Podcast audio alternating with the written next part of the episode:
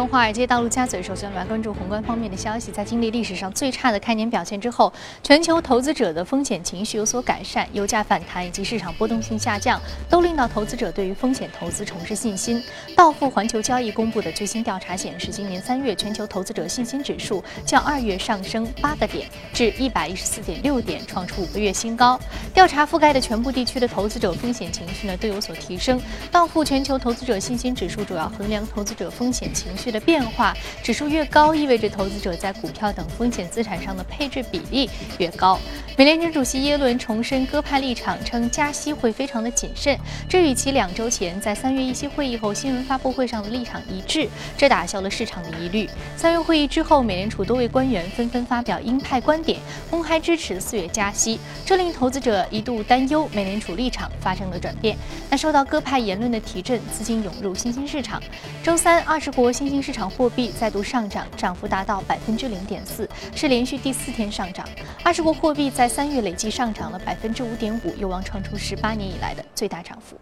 欧盟委员会昨天公布的数据显示，欧元区三月经济景气指数连续三个月走低，降至一百零三。数据疲软的主要原因呢是该区域建筑业和服务业消费者信心下降。分析人士指出，欧元区三月经济景气情况继续下降，使得欧洲央行面临加大宽松的压力。在当前美联储延迟加息的背景之下，或将有更多的央行相继放水。评级机构标准普尔昨天也发布报告，将欧元区2016年经济增长率预估由之前的百分之一点八下调至百分之一点五，同时呢，将欧元区今年通胀预期从此前的百分之一点一下调至百分之零点四。英国央行日前警告称，自去年十一月发布报告以来，英国的金融稳定性前景已经恶化，而且呢，即将于六月二十三号举行的脱欧公投是造成这一结果最大的国内风险因素。英国央行指出，脱欧带来的不确定性正在增加，而且越拖越久，这会导致英镑进一步贬值，在更广泛的范围内增加英国借贷者的融资成本。自今年年初以来，英镑对美元汇率已经跌至七年的最低水平。此外呢，英国央行同时决定将加强对于购房出租车。的信用核查。好，刚刚我们浏览完了宏观方面的消息，接下来我们通过盘面了解一下美股三大指数的一个变化情况。我们看到美股三大指数啊，目前的一个状况呢，都是稍后再来关注啊。接下来我们好，我们看到已经出来了，是全线上涨啊。道琼斯工业平均指数上涨百分之零点四七，纳斯达克综合指数上涨百分之零点四七啊，标普五百指数上涨百分之零点四四啊。我们看到是全线收涨，主要是因为一轮的这样一个鸽派的声明。使得市场投资者情绪是得到了缓解。那接下来我们再来关注到第一财经驻纽约记者葛娃收盘之后给我们发回的报道。早上，主持人，隔夜市场继续消化美联储主席耶伦在纽约经济俱乐部的鸽派讲话，科技和金融类股领涨，早盘标普五百指数创出年内盘中最高位，而反映市场波动性的 VIX 恐慌指数更下跌近十三点。周三早盘，芝加哥联储主席 Charles Evans 在接受 CNBC 采访的时候表示，通胀率想要达到美联储设定的百分之二的目标，依然有很高的门槛。他个人认为，在四月会议前达到加息条件的概率并不高。伊本斯认为，考虑到美国经济受外部风险的影响以及通胀过低的风险，美联储在未来几年内可能只能小幅的上调利率。而科技股方面，苹果大涨超过百分之二，券商科问隔夜将苹果的评级从与大盘持平调高到跑赢大盘，并将目标定价调高至一百三十五美元。主持人，好的，非常感谢各位给我们带来关于市场观点的一个汇总。这里是正在直播的，从华尔街到陆家嘴，在今天节目当中呢，也延续昨天的话题，继续来讨论耶伦鸽派声明对市场的影响，尤其是黄金板块。马上进入到今天的节目。今天节目当中，我们请到的是评论员郑子业先生加入到我们的讨论当中。郑先生，早晨好。嗯，你怎么看最近耶伦的一个鸽派声明？呃，其实因为最近的话，整个市场对那个美联储的预期非常的不明确，就是一方面在耶伦呃女王耶伦这边，她那个讲话都是相对来说偏鸽派，然后另一方面。我们可以看到很多那个地区联储的主席官员，他们的一些讲话都是纷纷转向了鹰派，然后这个比例从一开始的鸽派和鹰派大概呃五比三的比例，现在变成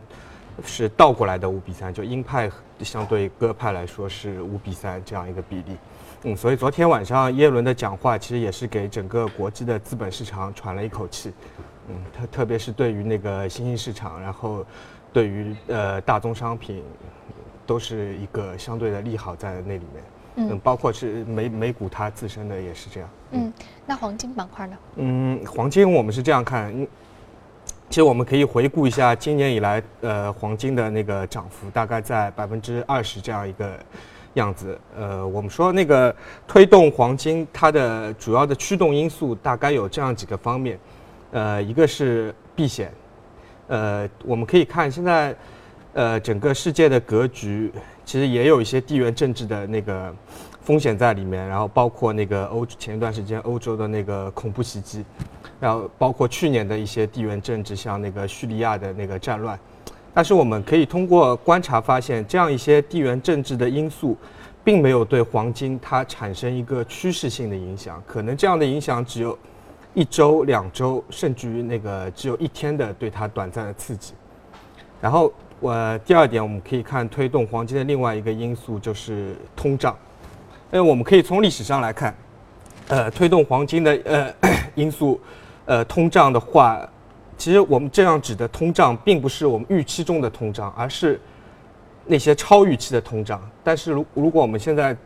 纵观整个世界各国经济的格局，这样一种超预期的通胀，似乎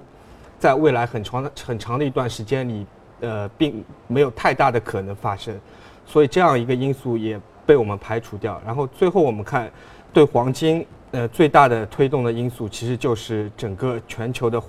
呃，货币政策，特别是利率，因为我们知道，呃，巴菲特他非常呃那个厌恶黄金嘛，他觉得黄金是没有办法产生流动性的。如果我持有现金，我存银行，我是有利息的嘛。呃，然后我那个买股票，我是有那个黄金只能赚差价。对，黄金我只能通过呃低的买入，然后在高的时候对卖出来赚取那个资本的利得。嗯。呃，那所所以说，对于黄金的持有人来说。整个全球全球的那个无风险的实际利率，就是它最大的机会成本，在在这里面。那么，现在纵观整个央行，包括一月份黄金的涨势的启动点，其实就是呃整个世界三大央行，就是欧洲央行和日本央行，他们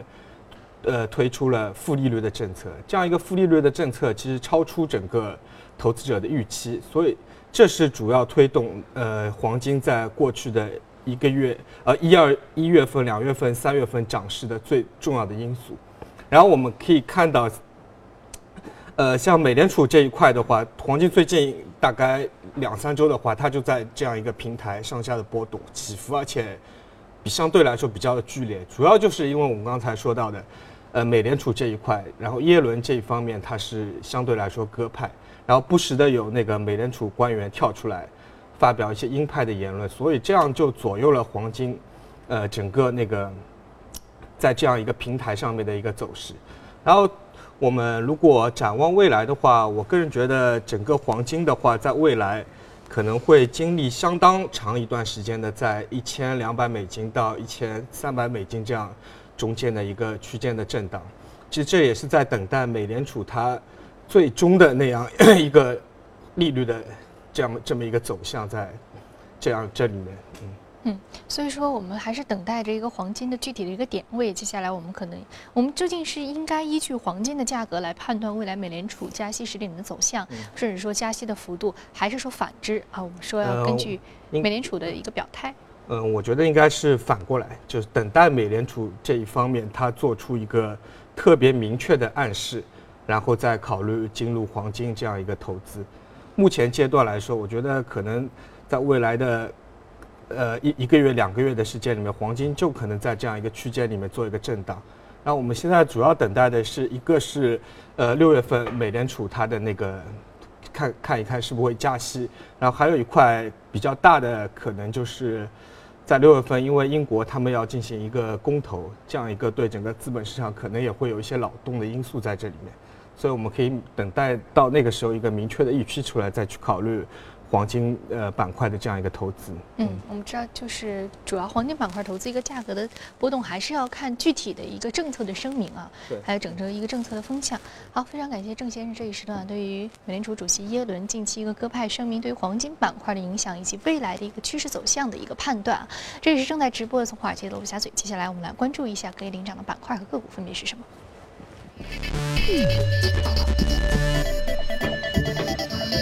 啊，基础原料、还有服务金融、生活消费品、科技是领涨板块。我们再来关注到来自于信贷服务、生物技术、医疗器械以及设备金融和生物科技板块的相关个股是领涨。我们要说的是宜人贷互联网金融板块个股上涨幅度百分之十八点六二，目前的价格是一点八五美元每股。宜人贷是近期刚刚上市的一个中概股啊，做的是互联网金融啊，也是互联网金融中国在美上市的第一股。对，这呃宜人贷它上市时间其实很短，它是在去年应该是十二月份的时候才刚上市，所以到现在为止上市大概还不满四个月的时间。呃，其实很有意思，宜人贷的话，如果我们看最近一个阶段一个月。的涨幅，它涨了大概百分之三百，从三块三毛五，然后一直到昨天的十一块八毛五，涨涨幅超过百分之三百，是一个呃非常耀眼的这样一个涨幅，在这一个月里面。但是如果从它上市至今，其实你也没什么可以惊讶的，因为它上市的时候发行价就是十块，然后它因为它发行的那一段时间，整个全球呃资本市场呃。表现不是特别理想，尤其是一月份，我们知道整个一月份我们国内经历了一波呃股市的大幅下跌，然后包括整个互联网金融出现了一些那个呃不良的事件的影响，所以导致了那个整个市场风险偏好一下子突然下降的非常厉害，像宜人贷这样的公司，它跌幅的话超过了百分之六十，非常巨大的跌幅。呃，其实我们呃。说到互联网金融啊，互联网金融，呃，基本上是包括两个部分，一块是那个借贷的部分，呃，其实就传统上我们说的 P to P 啊这样一些，然后还有一个就是说到的互联网金融的支付的部分，然后宜人贷的话，它主要做的是 P to P 这样这样一块东西，然后我个人觉得话，其实上次我们也聊到过一个行业，就是那个 AMC 的行业，就是不良资产贷款的这样一个行业。但上次呃，因为时间的因素，没有没有仔细的聊下去嘛。呃，其实宜人贷的话，它在今年的呃，就在呃，就在这个月三月份，它推出了一系列的那个 ABS 的产品。这些 ABS 的产品就针对的是那些呃现在的呃互联网的金融消费，其实就是我们传统上说的像那个呃花蚂蚁的花呗，然后京东的那个白条，就是它把这些。呃，贷款做了一个 ABS 的产品，然后在那个市场上，呃，去做一个资产的证券化。其实就是将一些债务打包，把它分成更小的一个产品。对，然然后，因为你本来的话，国外的投资者对像宜人贷这种公司，呃，他不会做非常深的了解，因为，呃，你他会将。宜人贷这种经营模式和国内和美国国内现有的一些经营模式作为类比，对他这样比较好去理解。对，这样这样的话，他他就可以有一个，而且那个因为你发了 ABS 产品，就有那个机构投资者会进来嘛。这样的话，就等于有一些背书在里面，你就可以对它去进行一些估值啊，这样一些的，呃，可以帮助那些国外的投资者去对我们国内的公司做做这样一个理解。嗯，所以说，其实呃，这这样的一个资产抵押产品啊，我们知道在次贷危机的时候，它就是这样的一个产品，在各大投行打包变成了这样的一个产品啊。那么说，现在宜人贷去呃去这样去打包的话，呃，所所有的这些产品，它本身这个信用方面要怎么去风控呢？呃，嗯，呃，像那个京东他们一呃一般的话，现在他们整个呃对那个个人客户他们的征信都做的相对来说比较的好，而且现在因为规模都不大，所以大家都在市场上做一些试探，所以这样的话，呃，规模比较小的话，所以它风险暴露的敞口一般来说也是比较的小，相对来说可以控制。嗯，但就是回到我们刚才说的。他只要做出了这一步，然后就可以得到一些国外的机构投资者对它的那个背书。对，嗯，所以说这个是非常重要的，相似的这样一个业务模式和形态，对对吧？嗯，那我们知道，其实互联网金融如果呃来反观国内的话，啊，同样的方式适应国内国内吗？嗯，好像不太不太一样吧。国内的话，其实最近的话，我们可以看到我们 A 股市场一些互联网金融的股票涨幅也非常的好。主要的触发点其实大概有这么几点吧，一一个是，呃，就在前几天的话，大概是三月二十五号，我们的证监会，呃，然后保监会三会他们成立了一个互联网金融的协会，然后对未来的话，我们互联网金融最大的那个其实是，因为我们去年的话，整个政府工作报告上对互联网金融这个行业提出的关键词是发展，然后今年的话口径变了。呃，最最大的关键词是规范，所以我们可以看到过去一系列的，呃，暴露出很多的那个互联网金融的跑路的这样一些事件也好，但是在过呃未来的话，我们可以想象这样的一些事件肯定会被大量的去规范，然后中间肯定存在很多去伪存真的这样的一个过程，一些差的小的那那样一些互联网金融企业肯定会大量的关闭，然后。一些大的公司，然后就会这样的逐渐的，呃，慢慢的成长起来。其实包括我们，呃，有很多大的互联网金融的公司，它还没有上市，像那个，呃，蚂蚁金服，像那个平安下面的陆金所，他们也，他们现在的那个估值都已经非常的高了。蚂蚁金服的话，应该是在三千亿到五千亿这样一个规模，陆金所的话，应该也在六百亿到八百亿这样的一个规模。所以这样一些大的互联网金融的平台，呃，会对我们整个。国内金互联网金融市场的稳定发展，它是有非一个非常大的帮助在在这样里面，嗯嗯，所以说我们看到有很多潜在的这个金融机构，它其实未来还有比较大的一个市场的空间，对啊，融资的这样一个大的呃 deal 去上市的话，其实还是比较令人侧目的。我们说到互联网金融行业啊，在未来，尤其是我们说小的平台。要经历这一波监管的明晰之后，可能未来的行业格局更加的清晰。那大的像像陆金所，我们刚刚说宜信财富、宜人贷这样大的公司呢，其实在资本市场的一些表现也是值得我们去关注的。好，这里是正在直播的从华尔街到陆家嘴，非常感谢郑子叶先生这一时段的一个精彩解读。啊，稍后我们广告之后再继续接着聊。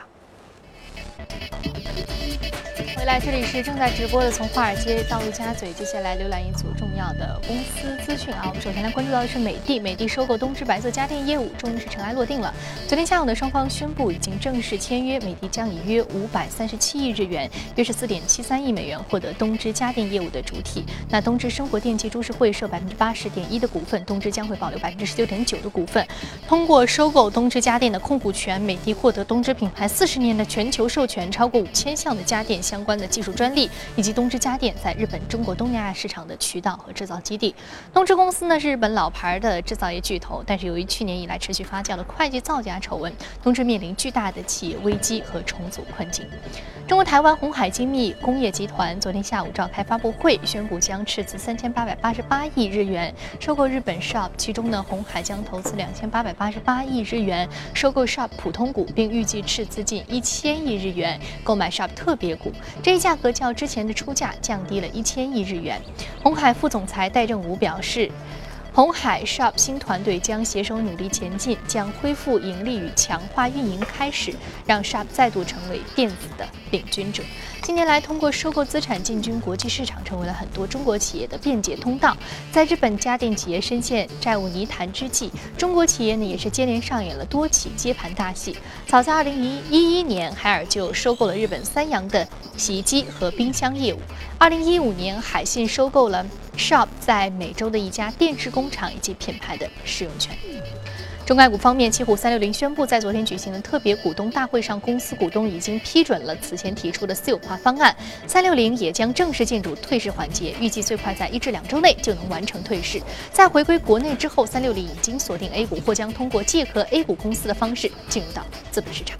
根据路透社的消息，苹果此前力拒美国要求解锁 iPhone 的要求，解锁门可能只是一场秀。美国公民自由联盟周三表示，美国政府曾多次要求法院下令苹果或者是 Google 帮助解锁调查期间没收的设备，此类要求呢变得非常的平常。美国司法部此前披露，2008年以来，苹果共收到了70次要求提供手机解锁服务的法庭命令，该公司每次都没有提出任何反对的情况之下，提出了协助的帮助。美国超级高铁研发公司日前宣布，与斯洛伐克政府签订协议，共同探索建设一个连接斯洛伐克首都奥地利维也纳和匈牙利布达佩斯的 Hyperloop 超级高铁系统。特斯拉 CEO 马斯克在2013年率先提出了 Hyperloop 的设想。根据设想，Hyperloop 的密封舱可以通过悬浮技术，在接近真空的管道之内，以亚音速的超高速运行，预计最高时速可以达到1220公里。不过，业内专家指出，Hyperloop 仍然有很多的技术障碍需要解决。此外，高昂的建设成本也是一大挑战。好，刚刚我们在纵览了一下全球的公司动态之后，我们再回到资本市场，和嘉宾一起来聊聊值得关注的板块和个股分别是什么。通过盘面的我们首先要说的是雷诺兹烟草，是烟草板块一只个股上涨是百分之零点零六，另外是高通芯片板块上涨幅度百分之零点五九啊。我们首先来说一下烟草，它是美国的第二大烟草公司，但是我们今天要说到的是一个电子烟。对，其实呃，美国的烟草股我们很少聊到，因为呃，烟草股是美国众多的那些消费类公司里面的。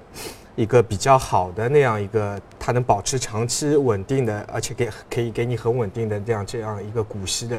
这样一个品种，所以像呃很多那个美国有名的投资者，他们都非常喜欢这样一个烟草股。呃，其实我们说到烟草股的话，美国大概有这么几家大的呃烟草公司，然后一个是飞利浦莫里斯，呃，这我们知道它是那个万宝路的母公司。然后它也是那个卡夫食品的母公司，它现在市值要，呃，超过一千一千亿美金。然后还有一个呃大的就是那个 BTI，BTI 就是那个我们说的英美烟草，它是那个三五牌的那个母公司。今天我们为什么要说到那个雷诺兹？雷诺兹是现在美国第二大的烟草公司，它下面最有名的品品牌就是那个骆驼牌的香烟。然后，呃。我们可以如果看那个菲利普莫里斯，我们刚刚讲到菲利普莫里斯，它和那个 BTI 英美烟草，他们这两家公司在过去的五年里面涨幅大概都只有三倍这样的一个样子。而且那个我们说到菲利普莫里斯，可以说到一个很有意思的现象，呃，PM 的话，它在过去三年虽然涨了三倍，但是若如果我们看它的财务报表的话，它的那个净资产是呃是负的八美元。为什么会是负的？其实这也是我们以前一直说到的，呃。最近几年来推动美股上涨的一个很大的因素，就是美国的一些大的企业，它不停的在回购自己的公司。然后像那个菲利普莫里斯的话，它的回购已经达到了一个极致，所以它在财务报表上显示出来的净资产就是就是一个负值。呃，啊，回到那个我们说呃我们提到的那个雷诺兹，雷诺兹的话，它为什么它的在过去的几年里面涨幅六倍，它远远的大于。那个同同行业的这样几家公司，主要的原因是，它相对于另外的一些大的烟草公司，它更早的涉入到了一个电子烟这样一个行业。呃，其实电子烟很早就有，但是那些大的烟草公司他们都看不上，呃，看不上这样一个行业。觉得电子烟不是他们主营的业务范围，他们觉得电子烟可能是太小的一个市场份额。对，嗯。但是我们可以看到，电子烟呃那个市场虽然它起步的，呃。规模非常的小，但它在过去几年的增速非常非常的快，都超过了百分之一百五十每年的增速。所以那个雷诺兹的话，它呃比他们就像一些大的烟草公司提前了一步进入到这样一个市场。包括雷诺兹在那个前两年，他收购了美国第三大的烟草公司 l o r e r a d l o r e r a d 它在美国本土的电子烟市场，它占据了大概百分之四十的份额，是最大的这样一个份额。所以。经过了这两家公司的合并以后，驱动雷诺兹在呃过去的一两年间股价超越同行业的最大的驱动因素，就是它提呃它的那个电子烟产品。我们知道，像在一些欧美的国家，他们基本上都是在室内是完全禁烟的。然后其实呃上周，因为我们看到我们上海已经提出来了呃一个规划，就是。马上要开始在整个室内全方位的，就公共场所的室内全方位的禁烟，然后包括要取消现在的一些大商场里面的吸烟室，这样这样一个东西。所以，在未来的话，我们可以想象这样一个传，呃，人们对传统的烟草的需求可能会有一定程度的下降，然后转而，呃，有一些人会转向一个电子烟市场的消费。所以，呃。整个电子烟市场投资机会，我们可以稍微关注一下，因为，呃，中国是现在全球最大的电子烟生产国，基本上，一些大的品牌的产品都是在我们中国生产。我们知道主要是因为这种嗯烟草烟的我们说一个限制啊，对于这个电子烟的嗯未来行业发展提出了一个非常好的一个未来的前景的预设。嗯那我们看到包括晋佳股份、东风股份和上海绿芯啊这些相关的概念公司是值得关注的。好，那我们再来关注一下另外一只个股啊，另外这组个股的看点是什么？嗯、高通嘛，我们我们那个芯片板块对芯片板块，嗯，对我们上次我记得我来节目里我们讲过 NVIDIA，NVIDIA 我个人认为它是未来 VR、无人汽车啊、呃无人机啊，他们这样一些新兴行业最大的受呃受益者之一嘛。然后我们今天讲到高通，高通的话，其实呃在过去的一年里面，它的股价表现非常的非常的差，主要的原因就是整个全球市场在移动，因为我们知道高通它主要的业务在那个移动终端，就是我们手机的那个芯片上面，整个全球市场现在移动终端的销量已经开始进入下滑，所以高通整个过去一年它的股价表现呃非常的差，大概跌幅达到了百分之五十，但是。像高通也好像那个英特尔也好像那个我们说到 NVIDIA 也好，这样一些公司，他们以前都做的业务相对来说比较传统，就 就是我们那个传统的 PC 啊、手机上面的这样一个芯片。但是我们可以现在可以看到，这样一些公司，它都纷纷转向进入到无人机领域。像那个英特尔，它也进入到了那个无人无人机的芯片市场，然后包括 NVIDIA，包括那个我们台湾的那个联发科，然后包括那个我们做那个声卡芯片的一家公司 Realtek，叫呃中文应该叫瑞意吧，他们都进入到这样一个无人机上。高通的话，在去年十月份，它就大力的进军这样一个无人机的领域。然后高通的话，现在是和我们的那个零度的无人机，它进行了一个深度的合作。我们知道零度的无人机，呃，也是腾讯的那个合作伙伴。然后在那个三月份的话，高通又和我们的人民网，它它又进入了一个深入的合作。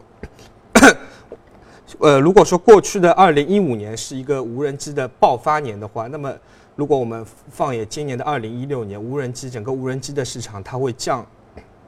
进入到一个新的这样一个发展的阶段，也就是高精尖的这样一个发展阶段。我们过去说到像呃无人机啊、VR 也好、AI 也好，这样一些新兴的产业，它们都是相互融合、相互结合的。呃，所以说那个。呃，在呃今年的话，我们无人机的主要看点就是无人机对于障碍的，嗯就躲如何躲避障碍，如嗯何将无人机变得更加的智能，是我们今年所要看探讨的话题。昨天嗯在节目当中，其实有一条新闻，就是说智能驾驶汽车未来可以降低事故的发生率，但是智能驾驶汽车如何来规避很多的障碍啊，也成为了核心的一个技术突破口。那同样，无人机也是一样的道理。对好，非常感谢郑杰先生今天的一个点评。这里是正在直播从华尔街到陆家嘴，今天播出的内容你可以通过我的官方微信公众号“第一财经进行”查看。另外，你有什么样的意见和建议，可以通过微信留言。此外，您还可以到荔枝和喜马拉雅电台搜索“第一财经”进收听。节目最后，我们来关注一下，日前日本青叶市举办了日本民用无人机展览，来自世界多国的无人机公司借此携最新的产品亮相，吸引了众多无人机爱好者和领域的专家前来参观，了解一下。